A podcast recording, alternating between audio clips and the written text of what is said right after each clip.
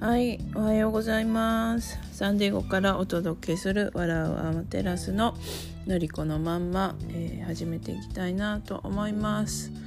えー今日はね、サンディエゴちょっとね、5月に入ったのにね、寒いんですけどね。とさっきあの子供、えー学校に送ってきて今家に戻ってきてぼーっとしている状態です。この間ですねあのふと思うことがありましてあこういうことなんだなって思ったことがあってでそれについて、えーお話ししたいなと思います。えー本の業界の出版業界のあと対談をされている動画を見てでちょっと違うんですけどあまあなんかこう本質的にはそういうことなのかなっていうのが盆踊り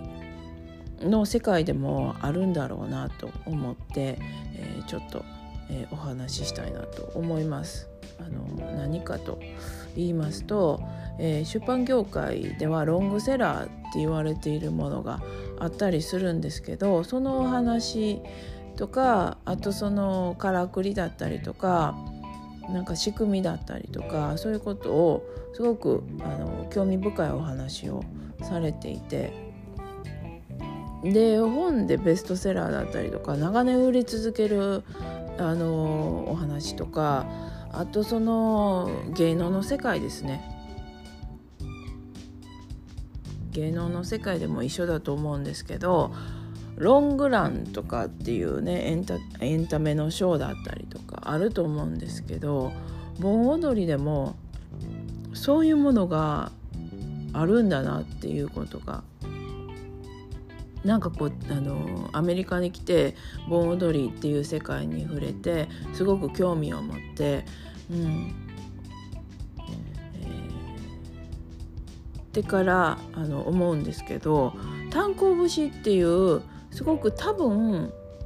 おそらく盆踊りにあんまり興味がない方でも知ってるんじゃないかなっていう曲があるんですよね。で夏に行って夏あの夏の夏祭りでは盆踊りが日本各地で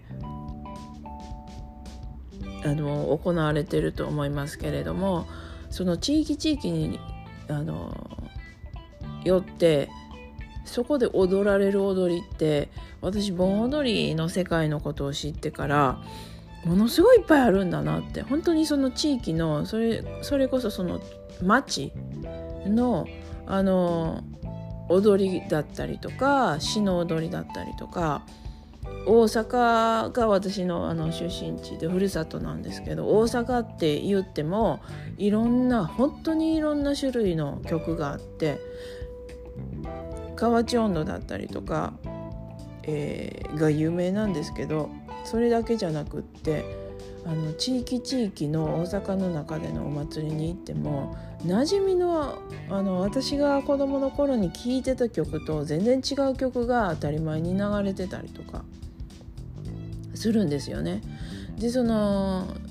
大阪一つとってもそんな感じなんであの日本各国日本各国じゃないわ えっと世界えっと世界じゃないボケてるあの日本ね、えっと、全国どの県に行ってもどの市に行っても多分そこで踊られてる曲っていうのは山ほどあってでもやっぱり炭鉱節はね一番こうあの比較的え踊られてるんですよどこでも。でそれをまじまじと体感したのがあのアメリカに私は来て二十数年になるんですけどね。留学して、えー、と結婚してでここに住んでるっていうご縁があるんですけどアメリカでも日系社会で盆踊りっていうのがあの夏祭りの一つ風物詩として結構各地で行われてるんですよ。それこそアメリカ全土。ハワイでもあるんじゃないのかなって思いますけれども、うん、だから世界各国に多分盆踊りっていう文化があの何らかの形でその日系のコミュニティっていうところで受け継がれていてえっ、とその中でも私が住んでいるのはカリフォルニアのあの南の方のサンディエゴっていう場所なんですけどロサンゼルスから2時間ぐらい、えー、車で南に、えー、下ったあメキシコとの国境沿いの、えー、地域ですね。うん、でそこでもあ盆踊りっていうのが踊られていてでこっちで馴染みの曲があってで日本のその東京温度だったりとか河内温度だったりとか沖縄の踊りだったりとかいろんなのがあったりするんですけどサンディエゴだったりとかロサンゼルスだったりとか南カリフォルニアと言われる地域でいくつかのあの盆踊りに行った時に思ったのが炭鉱節はね踊られてるんですよ。これって結構すごいことで日本じゃなくってアメリカででこっちの曲すごい盛り上がる曲だったりとかポケモン運動だったりね「1プラス11たす1」っていう曲だったりね。あと「幸せサンバ」とかっていう曲だったりね。楽しい曲も全然あるしこっちのその盆踊り歌っていうこれは追悼歌じゃないかなと思うんですけどすごくゆっくりした曲だったりもあるんですけど、うん、でも必ず炭鉱節は大体出てくるんですよね。うん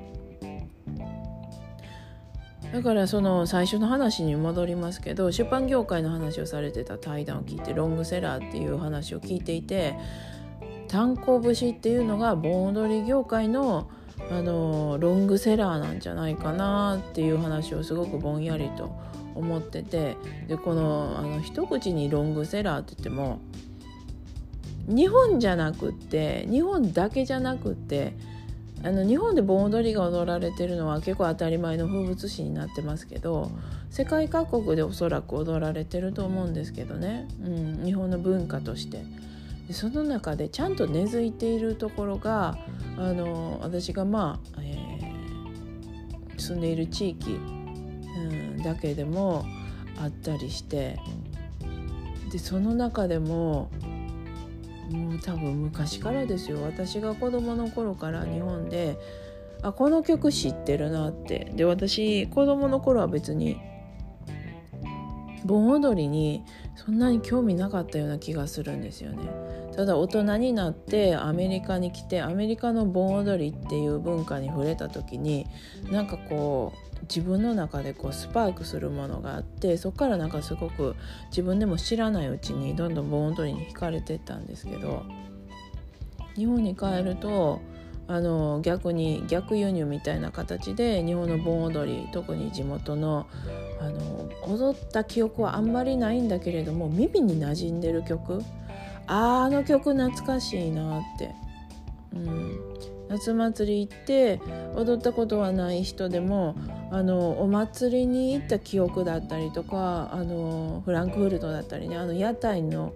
匂いだったりとかあのにぎわいの太鼓の音だったりとか提灯のあの柔らかい明かりだったりとか、うん、あの風景とかの中に盆踊りの曲が多分流れてると思うんですよ。なんとなく、うん、踊りは知らなくっても踊ったことはなくっても。でその中で懐かしいなって思うもの。で今はもう踊られてないものだったりとかも明らかにあると思うんですけど、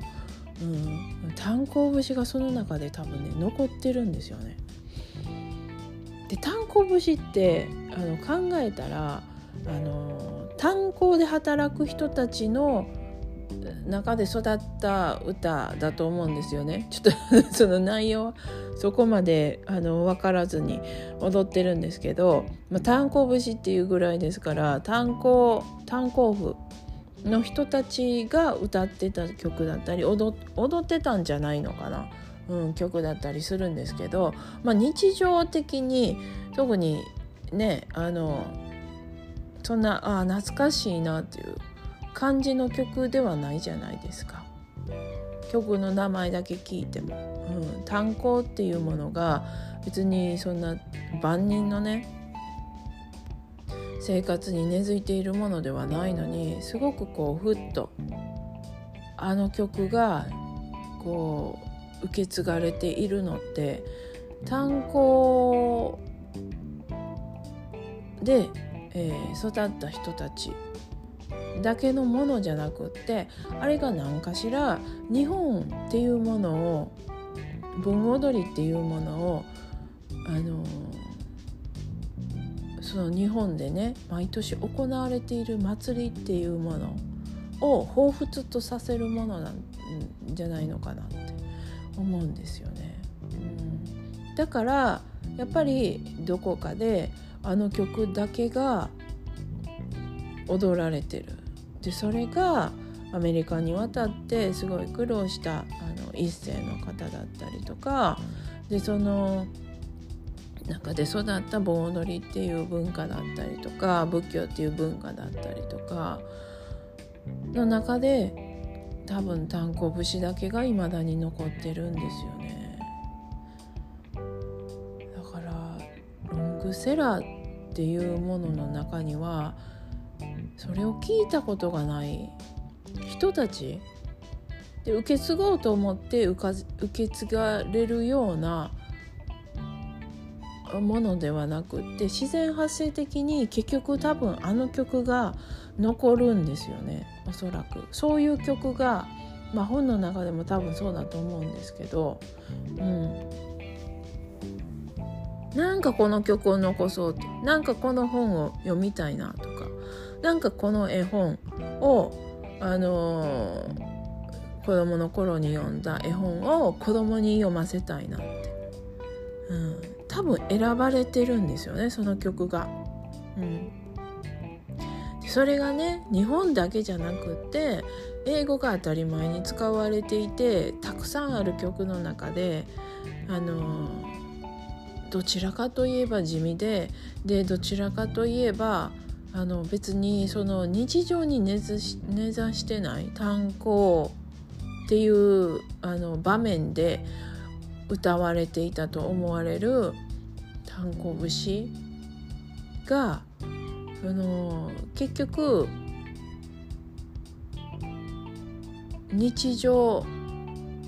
あああの曲懐かしいなっていうところにつながっていくなんか逆説的になりますけれども、うん、多分日本の心を歌っていてなんかどっか揺さぶられるものがあってあの決して派手ではないでもしみじみとこう懐かしいでもその中に、えー、なんか潔さだったりとかかっこよさだったりとか儚さだったりとかなんかそういう要素がぎゅっとつみつまあと込まれてるんじゃないのかなと思って。うん、炭鉱節は盆踊りっていうものが日本だけじゃなくって世界で愛されているロングセラーなんじゃないかなっていうことをふとその対談をね聞いて思いました。でその凄さっていうのがなんか改めてね未だに踊り継がれてるってあああの曲ねっていうでこっちの人も言ってたんですよ。多分おそらく炭鉱節だけをどこでも聞くと。こっち定番の盆踊り歌だったりとかっていう歌はあるんですけどあの曲の最初と最後に特に南カリフォルニアでは踊られていると思われるこっちの定番の曲の中にもその東京温度だったり河内温度だったり日本で有名な盆踊りの曲があってもそれは年々毎年踊られるわけじゃないのに炭鉱節だけは確実にそこに入ってくるっていう、うん、それはやっぱりその曲が持つなんかこうあの独特な中にもあるすごくシンプルなあの日常の普遍性を歌っていてそれがなんかやっぱり人にそれをその曲をその曲をね選ばせるんじゃないのかなって思いますね。うん。そうそう。そんな感じで思いました。では、えー、ちょっとあの肌寒い 肌寒さが残る5月のサンディエゴからお届けしました、えー、皆さん良い一日をおとあお送りください、